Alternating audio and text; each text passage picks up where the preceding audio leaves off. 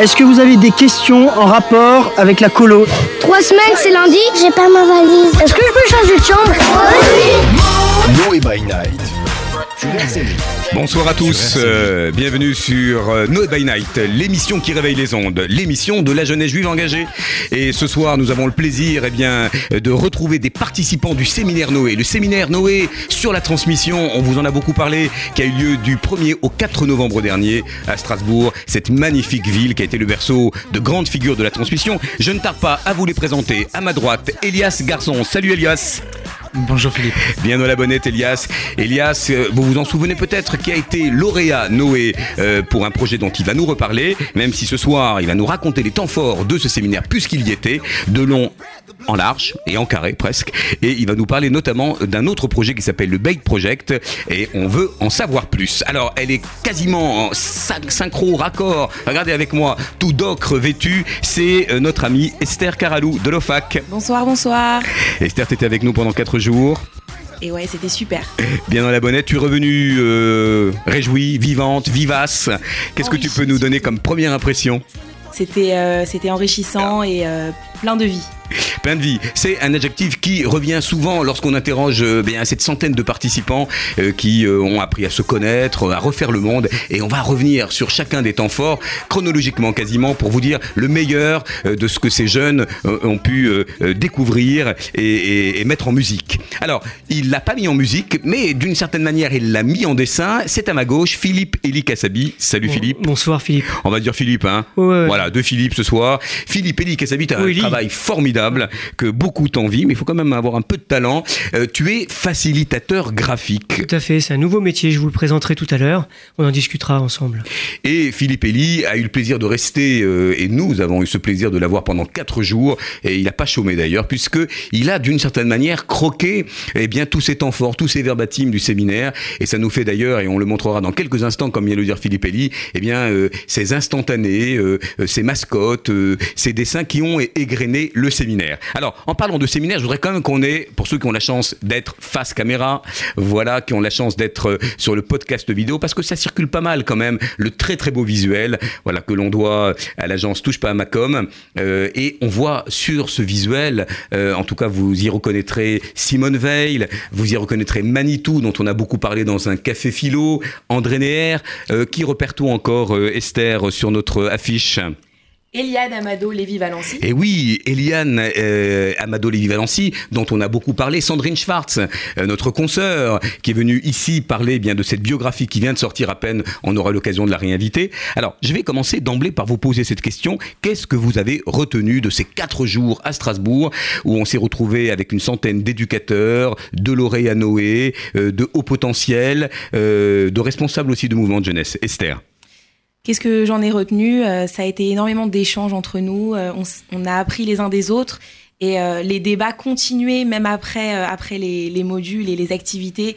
On ne s'arrêtait plus. Le repas était aussi animé de, plein de choses, de comment on- voit-on l'avenir en tant que jeune juif dans la communauté française. Et puis c'était des sourires, c'était des échanges, c'était des rencontres. Alors c'est ça qui fait le sel aussi des rencontres Noé, c'est cet aspect networking, cet aspect lien social. On va revenir point par point sur le programme, mais restons justement sur allez ce sillage, cette écume euh, bah, du plaisir d'avoir été ensemble, de ce euh, de ce limoud et en même temps de ce yahad. Euh, Elias, toi tu es un habitué, tu euh, connais bien les mouvements de jeunesse, toi-même tu viens de Noam, la section euh, jeunesse du mouvement Ma. Qu'est-ce qui t'a le plus euh, emballé dans cette amplitude du séminaire Écoute Philippe, j'ai trouvé assez exceptionnel que vous puissiez créer un espace comme celui-là, euh, où justement, euh, alors qu'on n'a jamais l'habitude de se voir, de se rencontrer, de se parler et d'échanger, euh, que là, on soit obligé de le faire. Et donc, euh, briser un petit peu les cloisons qui peuvent exister entre nos différents mouvements, euh, j'ai trouvé que c'était génial, euh, super enrichissant. Euh, pour moi, comme pour les autres, je sais que ça, ça, s'est beaucoup entendu. Et, euh, je pense que vous avez beaucoup fait trembler euh, la terre en dessous de nos pieds. Alors ils y étaient tous euh, dans ce mouvement euh, de, tremblement euh, tectonique, parce que c'est vrai qu'il y a eu des, moments assez chauds, mais dans le sens de la construction et, du débat, il y avait le DROR, il y avait les EI, évidemment, Yaniv, Moadon, le DEJ, j'espère n'oublier personne, le MJLF, le mouvement Ma Sortie, l'UEJF Strasbourg, la Team Project qu'on a reçu ici, strasbourgeoise et tant d'autres, et vous avez réussi à eh bien, avoir un, un, projet commun dans ce séminaire, à essayer de euh, peut-être d'aplanir euh, euh, ce qui vous voilà ce qui parfois vous agace. Est-ce qu'on arrive quand on est aussi nombreux et aussi différents à, une forme d'unité pour ne pas dire de fraternité? Alors évidemment il y a les moments informels où on déconne un peu, où justement c'est en dehors du programme qui nous permettent vraiment de nous rapprocher et par affinité ou non, en tout cas d'en apprendre plus les uns sur les autres. mais au-delà de ça, toutes les activités étaient faites pour ça. Et c'est vrai que je pense qu'il y a plusieurs pistes qui ont été dégagées euh, du séminaire et qui, et, et, qui sont des pistes sérieuses pour engager une, une dynamique collective et des activités collectives. Alors on va en parler, hein. on, va, on va revenir sur ces conclusions qui me semblent en tout cas en tant que directeur de l'Action Jeunesse très prometteuses, mais refaisons un peu le film et on va demander d'ailleurs à Philippe Elie de nous sortir de sa boîte magique. Allez, un premier, un premier tableau, okay, euh, je, je sais pas, alors, alors voilà, un petit mouvement du bras. On va le montrer face caméra. Et pour ceux qui nous écoutent, parce que ça reste quand même un média, le radio, qu'est-ce qu'on voit sur euh, cette retranscription? Alors le titre, c'est Une communauté plurielle. Et on voit toute une itinérance. Je sais que le mot est très à la mode en ce moment, avec effectivement un parcours. Voilà. Euh, Est-ce que Philippe Elie, tu peux nous commenter euh, quelques-unes de ces images? Pourquoi tu les as croqués, pourquoi tu les as ainsi résumés? Et qu'est-ce que ça a raconté de tous les instincts et de tous les instants que tu as euh, dessinés? Et tu as été pendant quatre jours complètement, euh, complètement présent hein, sur cet euh, immergé, exercice. Immergé dans la jeunesse. Alors ce qui est intéressant, c'est que pour moi, euh, qui suis un ancien des mouvements de jeunesse, et je suis un ancien, j'ai été élevé par les mouvements de jeunesse, et j'ai retrouvé cette flamme, cette, cette, cette chaleur qui existait à mon époque. Et, euh, et ça m'a replongé euh, une vingtaine d'années en arrière. Et euh, on est sur donc on avait commencé sur une question sur la mémoire du futur et sur on peut dire juifs et français. Juifs et français est une question importante et, et sur nos fiertés. Qui sommes-nous aujourd'hui? Comment on a notre place dans la communauté française et comment on la on va dire, euh, on, se sent bien en France ou pas. Il y en a certains qui peut-être préfèrent aller en Israël. Pourquoi pas? On a encore le choix d'y aller ou ne pas y aller. Et on avait fait un retour euh, de la salle et je me suis permis de dessiner ces retours avec euh, des questions, donc les questions sur l'intégration, sur la communauté, est-ce qu'elle est soudée ou pas? C'est important aussi pour les jeunes de savoir si on était une grande famille et on revient aussi sur euh, la culture et l'art de français. Oui, française. on en a beaucoup parlé d'ailleurs avec euh, des jeunes qui étaient tout à fait fiers de, de raconter à quel point ils étaient de cette extraction euh, française, républicaine. Je vois ici les grandes figures juives. Alors bien sûr, on a fait un café philo avec les grandes figures dont on, on a vu quelques portraits emblématiques, là, quelques figures tutélaires sur l'affiche, Manitou, André Neher, euh, Beno Gross, Lévinas. Euh, et je vois dans le petit coin, alors on en a parlé, la culture française, mais aussi cette notion de démocratie, de laïcité, de participation. Qu'est-ce que, euh, euh, pourquoi ces, notions sont revenues de manière aussi saillante dans les débats? C'est revenu dans ces débats parce que euh, tout le monde cherche sa place. Et en tant que jeune juif, on veut avoir une place dans la communauté civile et une place dans sa communauté aussi juive. Et la laïcité est importante parce que la laïcité veut dire qu'on peut pratiquer sans euh, avoir de, soucis ou ne pas pratiquer bien sûr, mais être euh, soi-même, ne pas euh, changer ses comportements et être accepté par l'ensemble de la communauté française. Et ça, c'est important. Alors, Philippe tu l'as dit, euh, on va se dire tu, hein, parce que le tutoiement est de rigueur avec euh, la jeunesse. Alors, toi-même, tu as fait les mouvements de jeunesse. Oui. Euh, J'ai presque le sentiment que tu t'es retrouvé militant et que tu as retrouvé une espèce de feu sacré.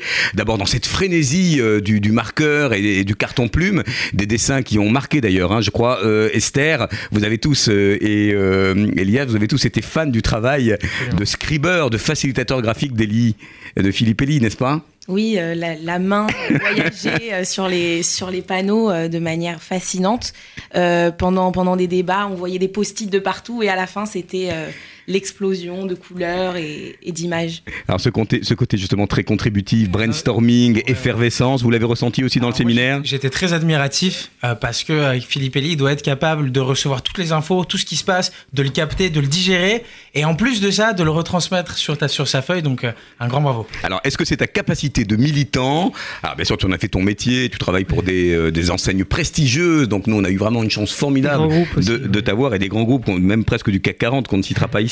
Euh, mais est-ce que, euh, j'allais presque dire, ce métier, tu l'as appris dans les mouvements de jeunesse? Euh, oui, je peux le dire que oui. C'est vrai? parce que ma compétence de dessin m'a fait, a fait en sorte que à chaque fois qu'il y avait une, un dessin à faire, une banderole, un slogan, une fiche pour les jeux, par exemple, on me demandait de dessiner. Et donc c'était mon rôle principal, outre les autres rôles que j'avais en tant qu'animateur et aussi directeur de, centres de loisirs et de, colonies de vacances, de dessiner et d'illustrer, donner une couleur euh, à toutes les activités qu'on avait à faire euh, pendant ces, ces, moments forts en communauté. Je voudrais aussi revenir sur le fait que je n'étais pas seul, il faut vous le remettre aussi, euh, pendant le séminaire, il y avait mon ami et mon collaborateur Michel Diamant qui était avec nous, qui, m'a, qui nous a aidés, et on en parlera peut-être tout à l'heure. Voilà, alors, on, pas là aujourd'hui. Alors, tant, qu'on y est, euh, on n'est on pas brimé par la pub. Voilà. Euh, vous faites partie de l'agence qui s'appelle En, haut de l'affiche. Voilà tout un programme. Ça alors, rappelle évidemment Aznavour. Voilà, mais aussi pour dire que ce métier-là, notre but, c'est de dessiner ce qu'on entend et pas ce qu'on voit. On peut aussi dessiner des, des personnages, mais le but c'est de reprendre les idées. Et là, des idées, il y en avait plein. Pendant ce séminaire, il y avait ça, ça, voilà, ça foisonnait d'idées. Et, et, et c'était un régal, nous comme des abeilles, à capturer à, et à, à, picorer un peu partout euh, ces idées pour les retranscrire dans des dessins. Alors on va revenir sur euh, la chronologie maintenant hein, de ce séminaire. Vous n'y avez pas assisté, on a joué un peu à guichet fermé à la vérité. Alors revenons sur ce 1er novembre avec déjà une petite péripétie. Et d'ailleurs puisqu'on parle de traits, de dessins, de personnages, il y a une mascotte qui revient souvent dans euh, les dessins. C'est un peu, comment dire, l'équivalent de la souris de Plantu hein, pour ceux qui sont habitués aux éditos du monde. Euh, mais là c'est pas un rongeur, c'est plutôt un ovin. Alors de quoi s'agit-il? Qu'est-ce qui s'est passé ce jeudi alors que vous partiez tous de Paris pour rejoindre Strasbourg? On ne savait pas qu'en novembre c'était l'Aïd, mais, euh, mais nous avons eu à faire un troupeau de moutons sur les rails euh, de, de la SNCF et c'était euh, c'était très sympa. Hein. Euh, les, pauvres. les, pauvres. les pauvres moutons. Alors vous avez percuté, heureusement c'était plus de peur que de mal. On va le voir ici en haut ici, hein, avec un mouton ailé. Alors euh, Philippe Elie, vous avez filé la métaphore jusqu'au bout. on a même parlé de mouton de panurge. Le mouton qui est aussi un symbole euh, euh, d'une certaine manière dans le judaïsme. Euh, allez vérifier, vous verrez que ça a pas mal de sens. D'ailleurs, est-ce que nos jeunes ont été moutonnés ou moutonneux sur ce séminaire? Est-ce qu'ils ont été suiveurs, suivistes, ou ils se sont démarqués? Elias, question difficile. Est-ce que vous avez été audacieux finalement? Alors c'est une, une, très bonne question. Je pense que les, les initiatives qui sont en train de se faire pour décloisonner un peu tous nos mouvements de jeunesse, euh, elles sont un peu au début et on est encore en phase de test. Euh, donc, euh, donc c'est difficile hein, pour nous encore de, euh, de, de, faire comme dans d'autres pays, comme aux États-Unis ou ailleurs, où vraiment il y a beaucoup plus d'échanges entre les différents mouvements. en revanche, je pense qu'il y a eu des, belles surprises. Je pense qu'il y a eu certaines personnes qui vraiment se sont dégagées, sont ressorties du lot par leur ouverture et par leur envie d'ouverture. Alors, on arrive, allez, qu'un cas, après 5 heures quand même, où on a le temps de briser la glace dans le, le Wigo, là, le, TGV, et on arrive sur une séquence qui s'appelle Mémoire des lieux, avec la visite du Strasbourg juif. Et j'en profite ici pour remercier toute l'équipe euh, strasbourgeoise, formidable, bien sûr, la délégation régionale du FEJU, avec à sa tête Laurent Gradvol, euh, Tania Sayag, Jonathan Brown, David Karlbar, et tous les bénévoles qui ont contribué à faire de cet événement un véritable succès. Euh, alors, euh, bien sûr, la symbolique de Strasbourg, euh, on est allé à la synagogue qui fête elle-même, la grande synagogue, qui fête elle-même ses 60 ans. Et dans cette séquence Mémoire des lieux, nous avons aussi été dans un lieu formidable, le Centre européen de la jeunesse, pas loin du Conseil de l'Europe, pas loin du Parlement européen. Est-ce que ce lieu vous a inspiré et pourquoi? Un lieu un peu à la Le Corbusier, avec plein d'espaces de travail, plein d'alcôves. Elias, j'ai l'impression que le lieu a eu une espèce d'empreinte aussi sur votre façon de refaire le monde. Oui, c'était un espèce de patchwork. Assez, assez fabuleux de, différentes salles, de différentes ambiances, euh, avec plein de choses et, plein de, enfin de, structures pour les jeunes, quoi, des baby-foot, etc., euh, des lieux de détente et tout. Et, et c'est vrai que euh, ça crée une atmosphère, encore une fois, de détente, de bien-être et aussi d'envie de bouger, quoi. C'était des espaces très ouverts, donc on bougeait beaucoup et, ça amenait à la discussion. Alors, on était en partenariat, euh, vous l'avez vu peut-être rapidement sur l'affiche, avec Junction, euh, qui est donc la section jeunesse du Joint. Il y a eu aussi euh, l'Union des étudiants juifs d'Europe. Nous avons eu le plaisir aussi de recevoir d'autres associations anglo-saxonnes comme Yesod. Donc ça a été aussi un séminaire européen, tiens, tiens, à Strasbourg. Est-ce que, et, je vous pose la question à tout le monde, est-ce que vous sentez nos jeunes Français prêts à cette ouverture européenne? Euh, On avait là le lieu, on avait là la promesse, euh, on avait là aussi la visite du Conseil de l'Europe. Est-ce que vous sentez nos jeunes, allez, parlant anglais, euh, un peu espagnol, s'ouvrir un peu plus chaque jour vers un judaïsme européen Elias? Euh, on peut une- être franc, hein. On peut dire qu'on n'est pas prêt, qu'on est encore dans l'entre-soi, franco-français. Ouais. Qu'est-ce que tu as ressenti quand même? Est-ce qu'on a un petit peu brisé la glace de ce côté-là? Alors, il y a la question de la langue qui est importante quand même. Donc, j'y passe rapidement parce que quand on ne on parle pas d'autres langues, c'est difficile de s'ouvrir. Euh, maintenant, pour ceux qui, qui avaient un certain niveau d'anglais, je pense que oui, il y a vraiment cette volonté euh, à la fois de voyager, de découvrir, euh, peut-être même d'étudier ailleurs. Et c'est vrai que dans cette logique-là, je parle pas forcément du monde juif, mais de manière générale, on est, on est quand même sur de l'ouverture, hein, de plus en plus de nos jeunes. Alors, les Européens ont souvent parlé dans trois activités qu'on a appelées melting pot, community building et puis network and drinks. Allez, le, le samedi soir, on, on- voilà, on, on a fait un peu la fête euh, tout en étant absolument, euh, comment dire, respectueux, euh, eh bien des, des codes. Euh, donc, on a été très très raisonnable. Est-ce que quand on parle de pluralisme, est-ce que lorsque nos Européens nous ouvrent vers la diversité, vers cette notion de peoplehood, de, de tikkun olam, nos jeunes Français euh, ont découvert des notions, se sont dit tiens c'est un, judaï- un judaïsme euh, euh, qui est loin de nos écrans radars. Comment ont-ils interprété ces jeunes Européens qui leur parlaient finalement d'un judaïsme qui n'était pas strictement ancré, par exemple, dans le fait religieux? Écoute, ce que tu dis est, très juste, je pense. Et, c'est vrai que c'est vrai qu'en fait, nos jeunes, ils avaient déjà ces valeurs de tikkun olam, de pluralisme et tout ça, mais en fait, elles étaient renfermées à la France, renfermées à eux-mêmes. Donc en fait, je crois que les valeurs profondes qui ont été évoquées et qui ont été amenées pendant le séminaire, euh, elles lui ont permis de voir une autre dimension de ces valeurs. Et donc, euh, et donc un tikkun olam beaucoup plus large, avec euh, pas seulement les juifs, mais le reste du monde. Et, et, et c'était, c'était très, très beau à voir. Alors, on va peut-être traduire Tikkun Olam, réparation du monde, euh, c'est un peu téléphoné, mais qu'est-ce que ça recouvre exactement cette notion, peut-être un peu universaliste, peut-être d'exemplarité, qui, qui fait que on sort un peu de sa, sa zone de confort pour aller aider l'autre avec un A majuscule. Euh, Qu'est-ce qu'on entend par ce Tikkun Olam à l'anglo-saxonne? Alors, moi j'ai vu beaucoup. Comment les, mas- les massortis, puisque tu représentes la section jeunesse du mouvement massorti, euh, vous l'intégrez vous dans votre euh, dans votre courant éducatif? Alors, effectivement, ouais, c'est un des axes principaux de, euh, de, des valeurs qu'on défend parce qu'on croit à l'évolution du monde et à l'évolution du judaïsme avec le monde. On n'est pas en train de parler euh, de casser la halakha ou de venir briser des règles qui existent depuis super longtemps, mais au moins de s'ouvrir à ce qui se passe ailleurs, de s'ouvrir à ce qui se passe dans le monde et à comment le monde évolue et, à- et, à, se poser la question de nos certitudes. Est-ce que nos certitudes, elles valent encore la peine de les défendre ou en tout cas de rester figées en elles? Ou est-ce que peut-être il faudrait se poser la question d'au moins arriver à un compromis avec ce qui se passe ailleurs pour, euh, ben pour, pour mieux, mieux se comprendre et mieux, mieux partager ensemble un, un monde qui va qui va pas bien partout? Alors ouvrez bien grand les fenêtres de votre esprit, euh, repoussez les frontières du possible et imaginez à l'instant cinq récits d'anticipation de grande ampleur euh, et qui vont chahuter le monde juif. Bah, C'était quasiment l'introduction de cette séquence euh, que Philippe Elie et, son acolyte Michel Diamant ont croqué et à laquelle hein, séquence vous avez tous participé qu'on a intitulé ni plus ni moins le jour d'après.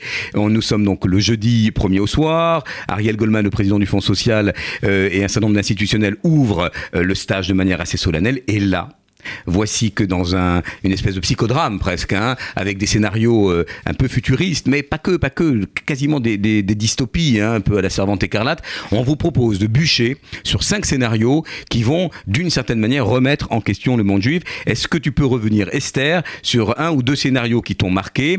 Et qu'est-ce qu'on a attendu de vous et qu'est-ce que vous avez produit devant d'une certaine manière ce jury euh, euh, composé d'experts, d'institutionnels, pour en faire une espèce de tribunal des générations futures? Le jour d'après, c'était la séquence qui a beaucoup marqué les esprits du jeudi soir. Ça a beaucoup marqué les esprits parce que c'était des, euh, scénarios catastrophes qui, euh, qui mettaient euh, soit en péril l'État d'Israël, soit un retour complètement à la laïcité, plus de, plus de religion dans, dans le monde. Et, et, les jeunes se sont posés des questions, sont appuyés sur des articles et ont essayé soit de trouver des solutions, soit créer des partis politiques, inventer des, des, ONG. tout le monde a un peu donné sa patte et ses idées pour, pour retrouver un monde normal ou en tout cas la place des juifs dans un monde totalement euh, anéanti ou ah. recouvert euh, d'autres religions. Ou reconstruit. Et à un moment donné, je te voyais, Philippe Elie, euh, dessiner des espèces d'utopies euh, naissantes ou renaissantes. À un moment donné, quand on a abordé le, eh bien, le sujet sur, sur Israël, menacé, qui finissait par même disparaître des cartes, on est allé loin. tu as parlé d'une nouvelle utopie et de néo-sionisme. Enfin, c'est pas toi qui l'as écrit bah, en tant que tel. Moi, je, tu l'as retranscrit. J'écoute le groupe et dans le groupe est sortie cette idée d'aller ailleurs. Tu peux nous résumer un petit peu parce qu'on a vu un cosmonaute. On n'a pas la planche là, mais on voit un cosmonaute avec notre petit mouton toujours avec son scaphandre évidemment. Euh, mais euh, imaginons que les euh, que Israël n'est plus n'est plus là, que les Palestiniens voilà ont un État sur toute la totalité de, de la terre d'Israël. Et alors quid de demain Qu'est-ce qu'on fait? Euh, comment, tu as senti, quand tu, comment tu as senti nos jeunes? Est-ce que tu les as sentis inventifs? Est-ce que tu les as sentis un peu en disque rayé On reproduit les, les bonnes formules. Euh, Dis-nous comment tu les as captés un petit peu dans leur, euh, dans leur audace. Ils étaient. on les a bousculés, hein, parce qu'aujourd'hui, quand même, on, on, est parti sur la base de Israël, un État un peu comme les autres, voilà, comme les autres, si on peut, et, euh, et installé où il n'y a pas de, de, raison de remettre en question son existence. On a dit, tiens, bah, demain, voilà, ben tout est remis à plat, Israël n'existe plus. Qu'est-ce qu'on fait? Alors, bien sûr, on va aller sur... Euh, oui, les Juifs, euh, ils ont assez de ressources pour aller ailleurs parce que on a des la technologie chez nous, on a de la science, on a de la capacité de construire éventuellement un nouvel euh, une nouvelle arche de Noé. Exactement. Hein, euh, c'est ce qui a été dit. Voilà, et, pouvoir partir euh, éventuellement sur une autre planète. Et là, partir sur une autre planète, moi, ça m'a fait imaginer une grande fusée où les gens rentraient et partaient découvrir des grands espaces, Mars par exemple. Et on mettait tout le monde dedans et on partait tous ensemble vers Mars. Donc j'ai dessiné, comme tu l'as dit, un, un, cosmonaute qui découvre le néo-sionisme. Et et vers, vers une nouvelle, euh, nouvelle manière de vivre. Alors, on a beaucoup parlé d'Herzl d'ailleurs, hein, puisqu'on a eu la chance d'avoir euh, Camille de Toledo, qui est le co-auteur de ce roman graphique sur euh, Herzl, une histoire européenne, et qui a parlé de manière tout à fait visionnaire et, du projet herzlien. Mais mine de rien, c'est exactement le projet d'Herzl. mine de rien, puisque leur monde a disparu, ils, sont, ils étaient obligés de partir de la vieille Europe. Qu'est-ce qu'ils ont fait? Ben, Ils sont tous partis comme ils pouvaient, et on a retrouvé un nouvel État et on va poser la question à un autre participant, un militant du DROR, Yoni Feldman. Euh, salut Yoni, qui est service civique au sein du DROR, service civique Noé. Euh, et tu là, euh, cher Yoni Salut, Yoni, comment ça va Est-ce que tu t'es bien remis de tes émotions Alors nous sommes, tu le sais, en plateau avec Philippe Elie, euh, le scriber, le facilitateur graphique de nos, eh bien, de nos débats et de notre brainstorming avec Esther Carlou de l'OFAC et avec Elias Garçon, donc euh, qui est le militant euh, de la section jeunesse Noam du mouvement a sorti une question simple, Yoni, puisque nous sommes en train de parler de la première séquence du jour d'après. Comment tu as vécu ces scénarios un peu dystopiques et cette vision, vous qui êtes au dror sioniste, chevillé au euh, moi, ça a été un de mes moments préférés euh, de, du séminaire. J'ai trouvé que le scénario était vraiment excellent, vraiment très très bien écrit, hyper pertinent. Euh, et le, le, la composition du jury était aussi très pertinente. Il a manqué un petit peu de temps, mais ça, je pense que c'est un peu la faute au mouton. On en parlait justement. c'est bien, ça, ça, vous a, marqué. Franchement, ça m'a fait plaisir d'arriver et de commencer par une activité qui était aussi, aussi bien. Alors Yoni, toi tu es un volontaire en service civique au DROR, un mouvement qu'on apprécie, dont on a reçu ici le nouveau chaliard, qu'on salue, Aviv Lichtman, j'espère que j'ai bien prononcé, qui était avec nous d'ailleurs pendant quatre jours. Est-ce que tu peux revenir, Yoni, et bien sûr ces temps forts que tu as vécu pendant le séminaire, voilà, les, les impressions, les, les rencontres aussi entre vous, entre mouvements de jeunesse. Euh, voilà, nous faire une espèce de petit résumé des épisodes précédents d'un séminaire qui était riche, ambitieux euh, et qui s'assume comme tel. Ouais, eh ben, moi j'avais déjà fait un séminaire Noé, c'était ma deuxième fois. Et euh, c'est toujours une expérience qui est assez particulière et assez plaisante de se retrouver comme ça dans, un contexte qui est fait pour nous. Euh, moi, moi, je trouve que c'est une, initiative qui est hyper intéressante. Cette année, c'était euh, un niveau dessus, on en avait parlé, euh, toi et moi. Et euh, j'ai trouvé ça franchement bien, ça tenait ses promesses. Le seul bémol, c'est qu'il manquait des mouvements de jeunesse. C'est quand même, ça a été le, on était les premiers à, à, être les, là au, séminaire Noé. Et cette année, il en manquait un petit peu. Je trouve que ça s'est moins ressenti cette présence-là en tout cas. Mais euh, sinon, alors tout le monde euh, était plus, ou moins présent. C'est vrai qu'il y a eu un, un week-end très très chargé, hein, et, et, on va on va pas s'accabler de des, des, présences ou des absences. Mais euh, si je reviens à toi, Yoni, par exemple, est-ce que il y a une, une séquence, une masterclass, une activité avec les Européens dans laquelle tu t'es voilà, tu t'es senti plus que jamais militant du DROR, et, et dans quelle mesure votre ADN au DROR euh, c'est le sionisme, c'est aussi le socialisme, euh, c'est euh, la responsabilité des jeunes, c'est la transmission en acte. À quel moment tu t'es senti à l'aise ou interpellé? Bah, Déjà, dans l'activité le jour d'après, puisque le, le, fait de devoir réagir à des scénarios, ça mettait directement en cause ce que j'ai appris au mouvement. Puis il y a eu aussi le café philo, oui, qui était, du samedi. vraiment, vraiment très intéressant, qui m'a beaucoup qui m'a beaucoup beaucoup interpellé parce que finalement on, se met en perspective par rapport euh, aux, aux, figures dont on est en train de nous parler, euh, par rapport au, à leurs pensées, à ce qu'ils ont dit de, de, la pensée juive, et on comprend des choses ou euh, est-ce est qu'il y en a un, Yoni, entre Jacob Gordin, qu'on a évoqué, la figure tutélaire, le père fondateur, si j'ose dire, de l'école d'Orsay, Chouchani, Lévinas, et Eliane Amadou, Lévi Valency, André Nair, Benjamin Gross, Manitou, Elie Wiesel et tant d'autres Est-ce qu'il y en a un qui a eu plus tes faveurs, qui t'a intrigué davantage, où tu t'es dit, au sortir de ce séminaire, allez, je vais aller chercher un peu, investiguer, lire sur lui ou elle? C'est très compliqué euh, la question que tu me poses, parce que c'est toutes des figures extrêmement intrigantes euh, qui ont dit beaucoup de choses, qui ont fait beaucoup de choses.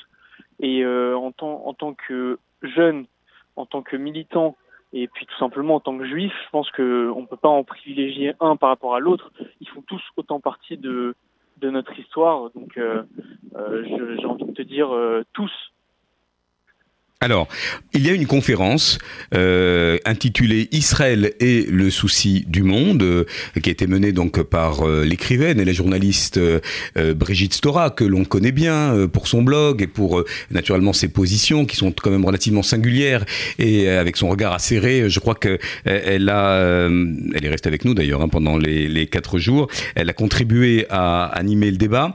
Est-ce que tu as fait partie de ce débat? Qu'est-ce que tu en as pensé? Sur une vision qui était quand même euh, euh, là aussi pas celle qu'on a l'habitude d'entendre.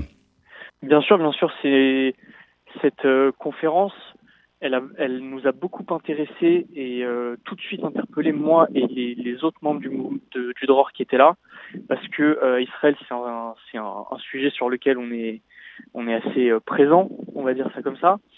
Et moi j'ai beaucoup aimé déjà un écouter un avis comme tu l'as dit qui n'est pas forcément euh, le plus commun. Deux, euh, avoir du temps de parole pour exposer euh, mes idées, ce que le mouvement pense et pouvoir en débattre avec d'autres. Et puis c'est toujours enrichissant d'avoir quelqu'un qui est là un peu en qualité de d'expert ou de connaisseur, puis qui, qui peut nous apporter des, des, des nouvelles informations, des, des, nouvelles façons de penser, qui peut mettre en perspective historiquement et même, euh, même euh, de d'autres manières, économiquement, socialement. donc vraiment, ça c'est a été aussi un temps fort du séminaire pour moi et pour le, droit. C'était utile, tu penses, pour tes camarades d'être chahutés, d'être un petit peu titillés sur euh, les questions autour du fait religieux, autour d'Israël, euh, autour de ce fameux tikkun olam, autour de la pluralité, de la diversité. Est-ce que finalement euh, les jeunes des mouvements de jeunesse, ils étaient quand même présents en nombre, ont bien accueilli cette parole, sans doute effectivement un peu inédite qui les remettait en question peut-être pour euh, un certain nombre dans leur pratique Mais, Bien sûr que c'est bien, bien sûr que c'est quelque chose d'important. On on peut pas innover, on peut pas euh, s'enrichir et devenir une meilleure version de soi sans sortir de sa zone de confort, c'est pas possible. Et euh, le fait que Brigitte Stora vienne un peu nous, piquer comme ça avec des mots forts, je pense que ça, ça a généré euh, beaucoup de réactions. On l'a vu pendant la conférence, beaucoup de mains levées, euh, des gens qui demandaient du temps en plus. Euh, je peux pas dire que tout le monde a, euh, est rentré dans le débat de manière euh, pacifique, prêt à, à, à accepter le, le, un avis opposé, mais en tout cas la plupart des gens qui étaient là étaient totalement ouverts. Et c'est aussi, je pense, ce qui a participé à, à la réussite de, de cette conférence, c'est que les gens étaient là pour euh, parler, pour échanger.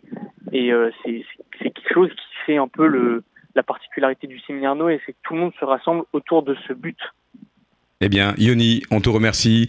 Euh, belle mission avec nous et pour le DROR euh, dans le cadre de ton, volontariat en service civique. Euh, Yoni, qui est quelqu'un d'attachant et de très très militant et qui a vraiment participé à fond à ce séminaire. On te dit à très vite, Yoni. Et, et en ce qui nous concerne, on se retrouve après cette petite musique qui a été d'ailleurs le générique de l'ouverture du jour d'après. À tout de suite.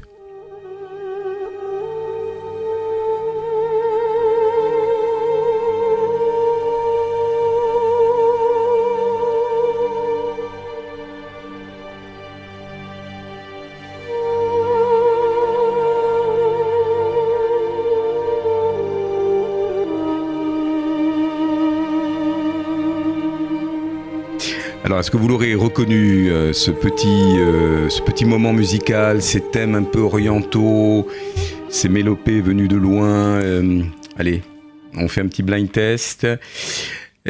Home de Yanatus Bertrand, Va, Vie et Devient, ça vous dit quelque chose?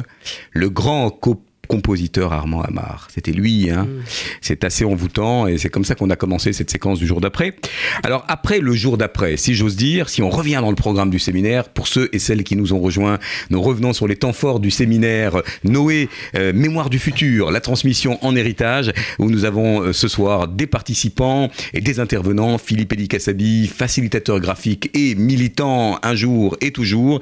Nous avons Esther Caralou de l'OFAC et Elias Garçon, donc du mouvement Noam euh, m'a sorti et qui en ce moment prépare un projet dont il nous parlera en fin d'émission. Alors, on avance dans ce calendrier et nous allons euh, dans quelques instants aussi avoir une autre participante puisqu'ils n'ont pas pu être là sur le plateau, Aurore Meslati. J'aimerais vous poser la question, nous sommes là au vendredi 2 dans une séquence qui s'appelle Héritage au pluriel et où nous étions eh bien, au Conseil de l'Europe pour parler de l'engagement des jeunes avec euh, l'ancien député Éric Kelkoubi, avec euh, une coach spécialiste de l'engagement et du bénévolat Muriel Les Albums et puis euh, de Brigitte Storan dont on a parlé un petit peu avant la pause musicale. Alors, est-ce que vous avez le sentiment, dans cette belle enceinte du Conseil de l'Europe qu'on a visité, que les paroles se sont libérées, que les langues se sont déliées et qu'on a osé aborder les vrais sujets autour de l'engagement des jeunes? Parce qu'il y a beaucoup de stéréotypes.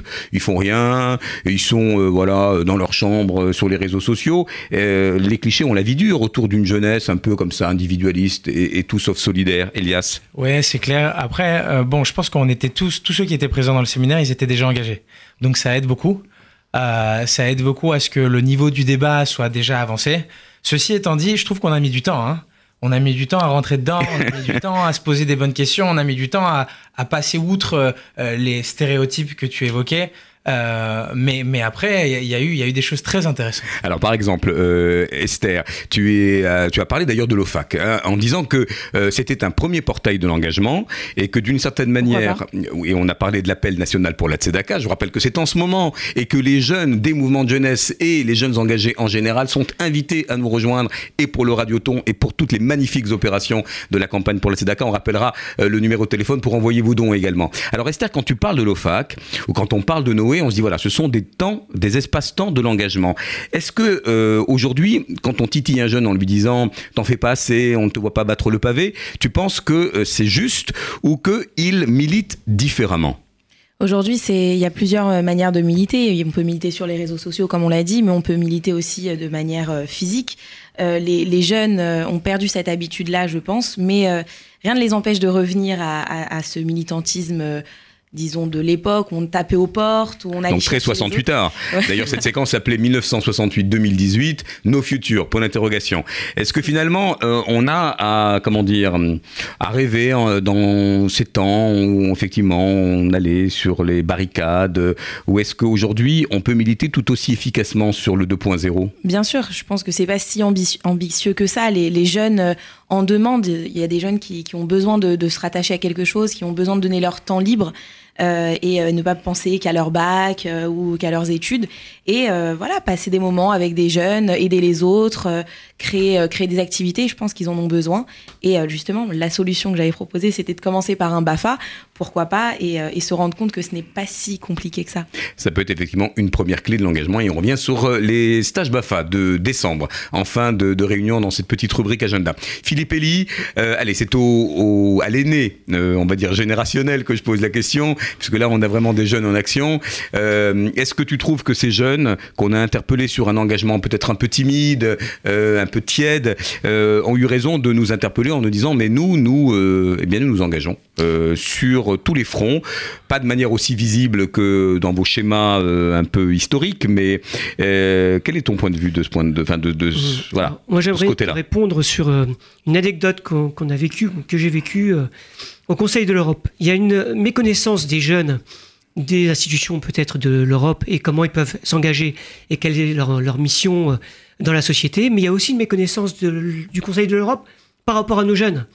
Il y a eu l'anecdote où la, dame qui a présenté le, euh, le Conseil de l'Europe a dit en fin de, débat, si vous voulez, vous pouvez trouver des brochures en hébreu euh, sur le Conseil de l'Europe. C'est vraiment une méconnaissance. Euh, on, ne parle pas, nous, euh, jeunes juifs français, on, notre langue, c'est pas l'hébreu, c'est le français. Et elle nous a dit, peut-être pour nous faire plaisir, vous pouvez trouver des brochures en hébreu. J'ai senti quand même là un moment où on peut comprendre que le Conseil de l'Europe aussi ne connaît pas nos jeunes, ne connaissent pas nos volontés et notre, histoire.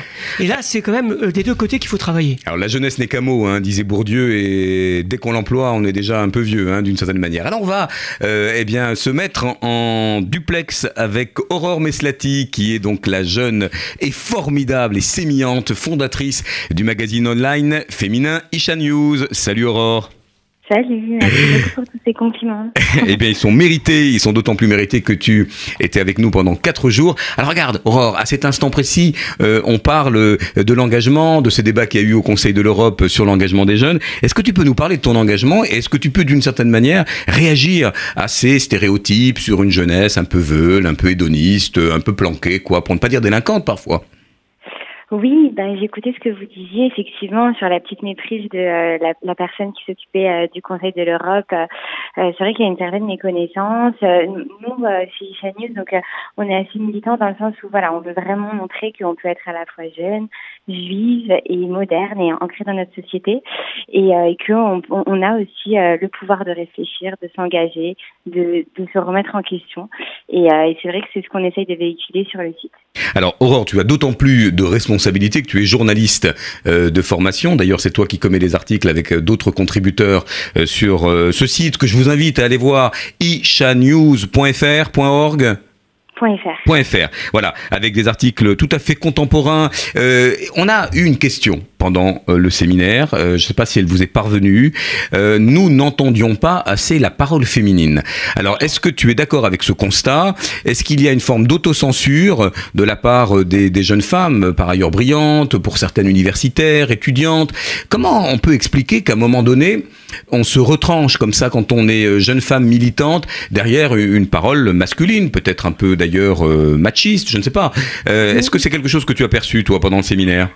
Alors effectivement, les, femmes étaient assez discrètes, euh, mais j'ai pu remarquer qu'il y avait euh, peut-être légèrement un peu plus d'hommes que de femmes. Enfin, j'ai pas compté, mais en tout cas, ça dépendait aussi du mouvement des mouvements de jeunesse. C'est-à-dire que s'il y avait beaucoup de filles du DAIS, de mouvements de jeunesse, de colonies de vacances, et peut-être que c'est pas évident dans les sujets qu'on avait abordés d'avoir un point de vue euh, très euh, pertinent. Moi, c'est vrai que j'ai pas, j'ai pas osé trop trop parler non plus parce que c'était quand même des, des sujets où il fallait s'y connaître et, et, en ce qui me concerne, par peur de dire une bêtise ou d'être pas pertinente, j'ai préféré écouter en, toute humilité.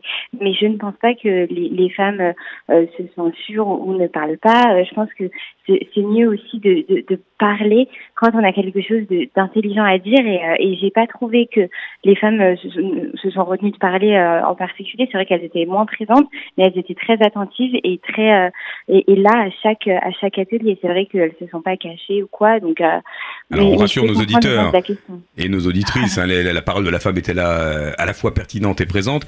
Euh, mais je te rejoins assez sur le fait qu'à un moment donné, il n'y a pas de posture dans la parole euh, euh eh bien de, de, de, de, la femme parce que bah, quand euh, voilà les choses ont été dites, pourquoi en rajouter, pourquoi surenchérir Là aussi. Ça. Exactement, surtout si on ne connaît pas. Enfin, moi, je sais que j'aurais aimé intervenir à plusieurs reprises, mais, mais je préfère, quand je ne maîtrise pas suffisamment un sujet, je préfère vraiment écouter, réfléchir de mon côté, à quitte à revenir. Moi, il m'est arrivé de d'aller voir les intervenants en privé après la conférence pour poser des questions, euh, pour réfléchir réfléchir. Et c'est vrai que voilà, après, ça n'empêche pas, les filles étaient très euh, réactives, mais plutôt effectivement en dehors des conférences, elles, prenaient vraiment le temps avec chaque intervenant. J'ai pu le voir, il y avait des petites queues de filles euh, qui allaient voir les intervenants pour poser des questions en privé. C'est aussi enrichissant, je trouve. Alors, Aurore, tu vas rester un instant avec nous euh, et, je vous redonne la parole, à, chers militants de, de tout poil. on a un, grand hommage euh, à ces témoins des témoins, à ces survivants euh, euh, qui nous ont quittés d'ailleurs récemment. je pense naturellement à Simone Veil, à Marceline Loridan-Evans, à Inda Grispan. nous avons donc eu un petit équestre, d'ailleurs un petit hommage, puisque nous avons parlé du futur de la mémoire ce dernier jour avec la visite du camp du Stotov, qui est le seul camp de concentration en France, avec chambre à gaz, où on a parlé effectivement avec la responsable de communication André Studer, eh bien de la singularité de ce, euh, camp. Euh, voilà, des, figures féminines qu'on vient d'évoquer. Euh, est-ce qu'elles t'ont touché? Est-ce que, par exemple, Simone Veil est une, figure qui, qui t'accompagne aujourd'hui en tant que, que jeune militante, en tant que jeune française, juive? Comment ces, ces figures infusent en toi? Tout à fait, alors absolument. Alors euh, moi j'ai adoré, je tiens d'ailleurs à souligner la qualité des intervenantes et des intervenants effectivement, mais là on parle de, de la femme, la qualité des intervenantes qui étaient là durant le séjour. Et moi, en, par rapport à Simone Veil, euh, c'est vrai que c'est une figure qui m'a marquée depuis très longtemps. Euh, C'est-à-dire qu'après c'est très personnel, mais j'ai vu sa biographie, une vie, enfin son autobiographie, euh, il, y a, il y a longtemps maintenant. Enfin je sais que dans ma famille, ma grand-mère est très impliquée, m'a beaucoup fait parvenir à la mémoire. Elle m'a toujours dit de, de toujours dire à mes futurs enfants, euh, la transmission, de transmettre vraiment des choses qui me parlent. Euh, je connaissais moins bien Marceline euh, Loridan Evans, effectivement, mais c'est vrai que Simone Veil, avec son décès récent, ça nous a tous touchés profondément et je pense que la majorité des femmes du monde, c'est peut-être trop, mais la majorité des femmes en sont reconnaissantes parce que c'est vraiment quelqu'un qui, enfin, sans elle, on n'en serait jamais là. Et, c'est vrai que j'aurais aimé qu'on aborde peut-être plus Simone Veil qui était vraiment dans l'affiche, mais, mais c'était fabuleux de, de la voir et c'est vrai qu'elle éclaire notre voix. Enfin, euh, si on peut nous être les héritières, ce serait fabuleux. C'est très joli. Et vous en êtes les héritières, on en est tous les héritiers. Allez, un petit extrait, euh, puisqu'on vient de parler de Simone Veil et euh, de ces deux autres figures très attachantes. Solaire, s'il en est, Marceline Loridan Evans et Ina Grispan. Quelques petits, quelques petits extraits lus par Esther. Tout ce qu'on peut dire, écrire, filmer ou l'Holocauste n'exorcise rien. La Shoah est omniprésente. Rien ne s'efface. Les convois, le travail, l'enfermement, les baraques, la maladie, le froid, Le manque de sommeil, la faim, les humiliations, l'avilissement, les coups, les cris. Non, rien ne peut ni ne doit être oublié. Voilà, c'était Simone Veil. Euh, Peut-être un petit extrait euh, de Inda Greenspan dans euh, son recueil J'ai pas pleuré. Je n'oublie pas que j'ai reçu une mission sacrée. Je revois les femmes qui me l'ont confiée en partant pour le rêvier, antichambre de la mort. Si vous rentrez, il faudra leur dire. Ils ne vous, ils ne vous croiront pas, mais il faudra leur dire. Voilà, futur de la mémoire, euh, que tu as d'ailleurs, merci Esther, euh, croqué euh, Elie Kassabi. Je crois que la planche n'est pas très loin. On va me la communiquer Ici. Et euh, il a été question à un moment donné euh, eh bien, de ce tournant euh, de l'histoire. Ariel Goldman, dans son introduction, hein, dans, l'introduction du, du séminaire, disait que nous avions, nous, eu la chance de connaître ces grandes figures que la nouvelle génération ne connaîtra pas euh, ces survivants, qu'on se contentera des témoignages, des, banques d'images et des médias. Euh, comment as-tu pu croquer ces euh, réflexions autour du futur de la mémoire quand eh bien, les lieux qui ne sont plus immuables auront disparu, quand les survivants ne seront plus là? Comment fait-on pour pe- perpétuer cette, mémoire de la Shoah? Tout à fait. Cette, cette planche est issue d'un. Je me permets. est issue d'un. de justement de l'atelier le jour d'après, où on avait réfléchi à la question est-ce qu'un jour, euh, ben, on va tout raser, on enlève toutes les traces de la Shoah, et on va euh, éventuellement construire euh, un nouveau quartier pour les gens qui ont besoin, parce qu'il y, a- des gens qui ont besoin de se loger, et finalement, on va, loger des gens dans, ces endroits-là. Et c'était, c'est pas évident de dessiner ce genre de, de sujet, mais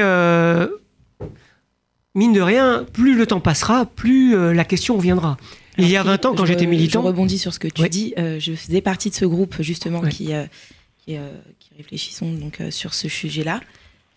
Et en fait, on s'est rendu compte que pour nous, c'était compliqué d'imaginer cette, situation. On n'arrivait pas à se mettre dans, dans l'idée qu'il n'y allait plus avoir Auschwitz, il n'y allait plus avoir d'images ou, ou de, ou de, de témoignages faits par les, les rescapés. Et, euh, et voilà, il y a eu plein, plein d'idées qui, qui ont été évoquées, mais pour nous, c'était difficile de se mettre dans, dans ce bain-là, comme quoi il n'y aurait plus rien euh, demain. les jours, les jours où, euh, le jour où il y aura un, mélange entre le virtuel et le réel, où on ne saura plus qu'est-ce qui est une vraie image et une fausse image, qu'est-ce qui va rester de tout ça, qui va pouvoir porter la mémoire, qui va pouvoir être là pour dire moi j'étais là, je l'ai vu? On va dire oui, mais ça c'est une image qui a été fabriquée. Qui va dire non non c'est pas fabriqué. Et aujourd'hui, ce qui nous reste c'est les camps, mais après. Donc moi j'ai dessiné derrière, on a été sur euh, les nouveaux euh, outils pour communiquer, pour faire passer la mémoire. On était aussi euh, sur un sujet de société qui sont les, données, les données, le big data. Est-ce que ça peut être la prochaine C'était la question. Elle est restée en suspens, mais elle ne restera pas en l'air, puisque nous allons travailler avec les éducateurs justement pour préparer euh, bien toute cette ingénierie pédagogique pour occuper ce terrain de la mémoire, peut-être réinventer aussi des formes de, euh, avec naturellement les partenariats que nous avons au Fonds social, les fondations mémorielles évidemment, la Fondation de la mémoire pour, la Shoah, le mémorial et tant d'autres. Allez, on vient d'évoquer la formule de la figure de Simone Veil et euh, on va écouter euh, cette très très jolie chanson de Sylvain Messica, Les filles de Simone Veil. Elles prennent l'avion, le métro, habillées en vintage au marais. Elles s'assoient à Califourchon sur la valise de l'émancipation. Elles ont trois gosses, c'est qui les boss? Font du yoga, du qigong, méditation, relaxation sur le matelas de la libération. Ce sont les filles, ce sont les filles de Simone Veil.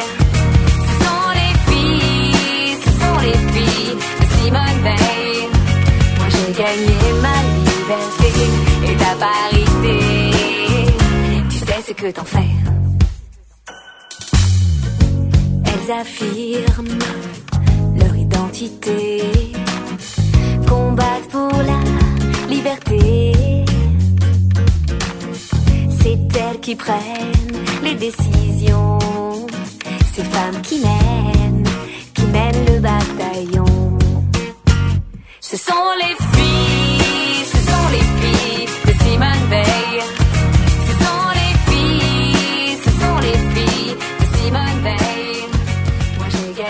Alors voilà une très jolie chanson, un très bel hommage. Est-ce que Philippe Elie, tu peux nous en dire euh, quelques mots, puisque je crois que tu n'es pas si euh, éloigné euh, de la compositrice, de l'auteur et de l'interprète Oui, alors c'est donc une chanson interprétée par mon épouse, qui est elle militante de, de- depuis toute jeune et la figure de Sylvain de, de- Simone Veil. ouais, voilà, on mélange tout. et, euh, et, et pour elle, euh, finalement, un, un chemin, un chemin qui était à suivre. Elle est très émue euh, par, son décès et elle a essayé d'appliquer un peu ses, ses valeurs, puisqu'elle a été sur tous les fronts. Le front de la société pour sa loi, les fronts du- de la Shoah où elle a vécu, elle a dans sa chair la Shoah. Et c'était une femme de son siècle, de son temps, et, euh, et un chemin pour beaucoup de femmes juives, hein, parce qu'elle n'a pas renié sa, vie juive et son ident- identité juive. Alors, euh, nous allons maintenant quitter cette euh, séquence du futur de la mémoire et de ces grandes figures de la transmission. Ça a été très intense et très dense euh, pour faire une, une petite, un petit coup de projecteur à ces trois masterclass. Alors, vous savez que c'est un rituel. Euh, et puis, si vous ne le savez pas, vous allez l'apprendre et peut-être que vous viendrez d'ailleurs y assister l'année prochaine. Euh, trois masterclass avec trois artistes, pédagogues, s'il en est. Camille de Toledo, co-auteur du roman graphique sur Herzl, qui est venu pour un atelier d'écriture. Noah Morgenstern. Noah Morgenstern, le pensionnaire de la comédie française, qui est sorti de la, eh bien, de la pièce La Nuit des Rois, euh, qui euh, est de Shakespeare, hein, mise en scène par Thomas Ostermeyer, au conseil d'aller voir, au français. Et puis Jeanne Bloch, qui est euh, artiste euh, en résidence à Polytechnique. Alors, à quelle euh, masterclass avez-vous participé et qu'est-ce que vous en avez retenu? Alors moi j'étais dans la masterclass de Camille de Toledano. Euh, C'était juste exceptionnel. J'ai trouvé ça incroyable, j'ai appris énormément et notamment, je sais pas si ça, ça dit quelque chose à quelqu'un, moi ça mais c'était totalement inconnu pour moi, les systèmes d'historicité. C'est-à-dire comment nous en tant qu'hommes, en tant qu'humains, on se positionne par rapport à l'histoire et comment est-ce qu'on l'écrit. Euh, l'histoire, est-ce que c'est l'histoire des vainqueurs, est-ce que c'est l'histoire des vaincus euh, et, et comment est-ce qu'on peut se positionner par rapport à notre société pour pour écrire d'une manière différente finalement l'histoire. Je trouvais ça exceptionnel. Aurore, euh, est-ce que tu as participé à une masterclass? Oui, oui, évidemment, tout le monde était commis d'office. Et à laquelle euh, as-tu participé? Exactement. Alors j'ai adoré participer à la, à la masterclass du pensionnaire de la comédie française, donc Noam Morgenstern. On était vraiment euh, honorés de la voir. On a eu une masterclass incroyable. euh, Sur la mémoire. La sur mémoire, quand on a tout oublié, qu'est-ce qui reste? La mémoire et l'inventivité. C'est un peu Stanislavskien, ceux qui sont habitués à la méthode Actor Studio l'auront compris. Qu'est-ce que vous avez fait dans cette masterclass? Alors c'était super. En fait, on s'est répartis par petits groupes et il fallait enfin, il fallait reproduire une situation qu'on avait vécue lorsqu'on avait oublié, enfin, on avait fait exprès d'oublier quelque chose lorsqu'on avait oublié quelque chose. Il fallait euh, vraiment reproduire dans quel état ça nous a mis d'avoir oublié. Et c'était très très intéressant. Tout le monde s'est vraiment investi. Tout le monde était heureux de participer. Tout le monde était heureux de voir ses, ses camarades. Et c'était vraiment enrichissant et, euh, et c'était super drôle. quoi. C'est vraiment bien. Et on a été porté par euh, ce, ce, ce grand comédien. C'était vraiment un bon souvenir. un des artistes les plus doués de sa génération. Hein. Il avait mis en scène, il s'était mis en scène dans un seul en scène euh, au studio. euh, il m'en souvient, c'était les textes de Edgar. Euh, et c'est un personnage un peu fantasque d'ailleurs. Lui-même a fait la Chemera de Saïr. Et d'ailleurs, euh, Philippe Elie, euh, toi tu as tes enfants à la Chemera de Saïr. Et il racontait, No- Noam Morgenstern, là aussi ses origines et, ce mouvement qu'il a porté. Pourquoi c'est important quand on est dans, quand on est éducateur, ben, j'allais presque dire de brûler le plateau, d'être dans cette relation à l'autre, dans cette générosité à la fois gestuelle et, et, et, euh, et dans cette charge émotionnelle dont vient de parler Aurore Meslati. Bah, ce qui est important, c'est surtout comment raconter, raconter et le, on va dire dans, dans le milieu professionnel le storytelling. Et on, quand on Alors toi, a tu en fais du storytelling hein, avec tes le temps dessins. Avec les dessins, et puis euh, les conférenciers font du storytelling. Donc les, les personnes qui veulent passer, passer la mémoire, passer le message, il faut intéresser. On ne peut pas raconter comme on racontait avant. euh, euh, quelque chose de voilà on a les dates voilà les dates et puis euh, écoutez ça va vous intéresser. Non il faut le raconter il faut porter l'histoire. Aujourd'hui que les gens les gens qui ont vécu d'ailleurs eux en faisaient du storytelling ils racontaient leur histoire.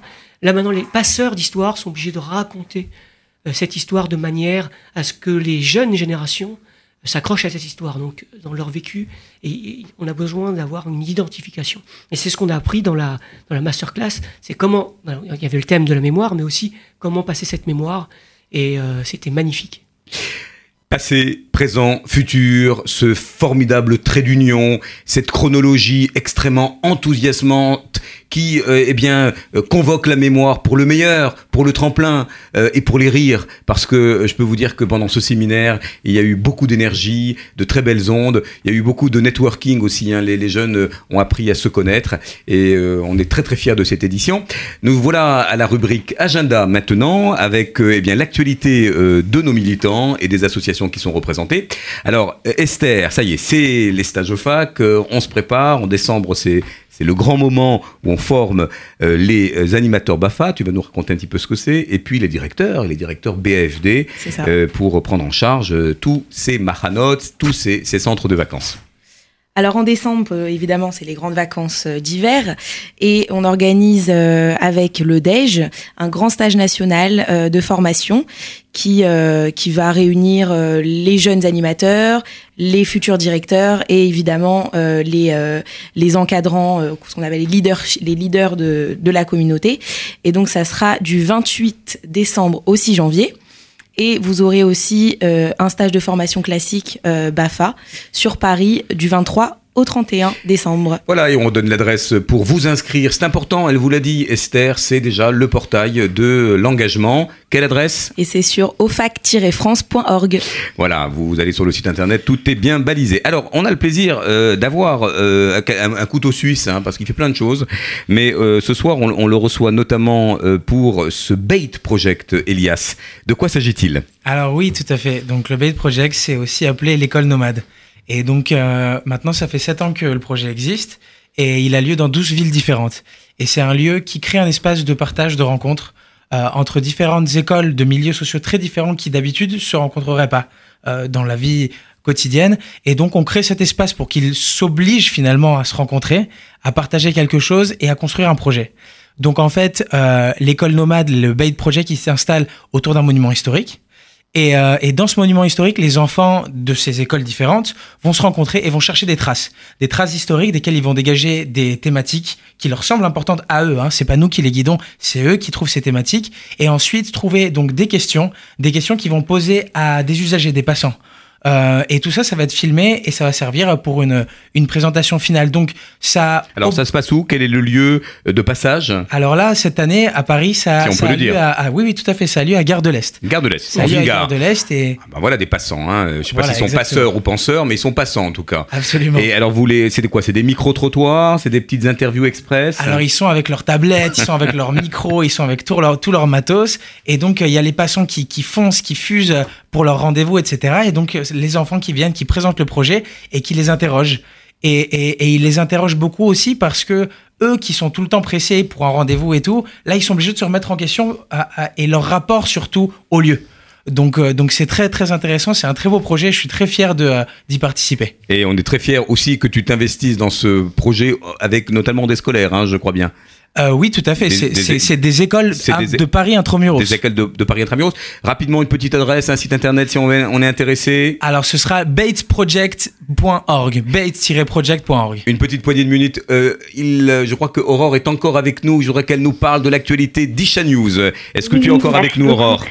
Oui, je suis toujours là. Euh, voilà, oui, je, trouve que le timing est parfait parce que je voulais vous annoncer que nous avons euh, sorti un article sur le séminaire qui est sorti hier soir sur le Merci beaucoup, Aurore. Donc euh, c'est un compte rendu, un joli bilan du séminaire euh, avec euh, jour après jour ce qu'on a fait, les conférences, ce que ça intéresserait et que comme ça tous les participants auront ces beaux souvenirs là qui sont écrits. Donc n'hésitez pas à nous dire ce que vous pensez de cet article et on tient à réitérer nos remerciements à Philippe, donc à toi, à tout le mouvement de Noé et à tous les, les participants pour ce séminaire qui était très très enrichissant. Donc n'hésitez pas à aller voir l'article et de nous suivre sur Facebook et Instagram évidemment.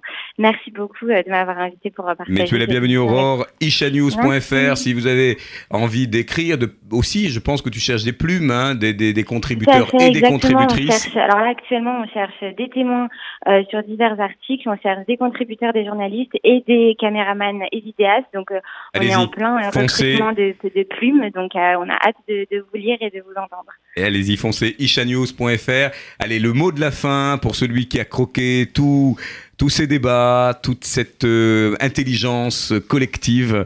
Euh, D'abord, on était très content, Philippe Elie, de t'avoir pendant ce séminaire. Tu as apporté vraiment beaucoup de professionnalisme et d'investissement. Euh, alors, comment tu la sens, notre jeunesse, là? Ben, Voilà, j'ai croqué et j'ai faim. Voilà, j'ai faim, j'ai faim de, de vous accompagner à nouveau. J'ai faim de retrouver cette énergie, cette flamme que qu'on avait nous. Euh, je pense que Philippe aussi, euh, tu l'avais quand tu étais euh, plus jeune à leur place. Mais je l'ai toujours. Hein. Voilà. On l'a toujours. Mais qui ne s'éteint jamais, qui ne s'éteint jamais. Et, et, le fait que tu m'aies appelé, que vous, aimez, vous ayez pris le le, choix, a fait le choix de m'appeler pour revenir dans, dans ce milieu-là, m'a vraiment euh, honoré et merci beaucoup. Et j'espère pouvoir vous accompagner. N'hésitez pas à vous me rappeler quand vous avez besoin. Merci Philippe Elie. Euh, je vous rappelle que c'est la campagne de la Tzedaka. Vous envoyez vos dons euh, eh bien, au www.tzedaka.fju.org où vous composez le numéro suivant, le 0800 089 089. Tout le monde sera présent pour la Tzedaka. C'est de la solidarité active. Et il n'y a de Noé que si il y a des militants sur tous les fronts et notamment pour ce moment très important où tout le monde eh bien, euh, vibre euh, pour euh, la solidarité. À la semaine prochaine et merci à vous tous. Merci, Au revoir. Bonne soirée.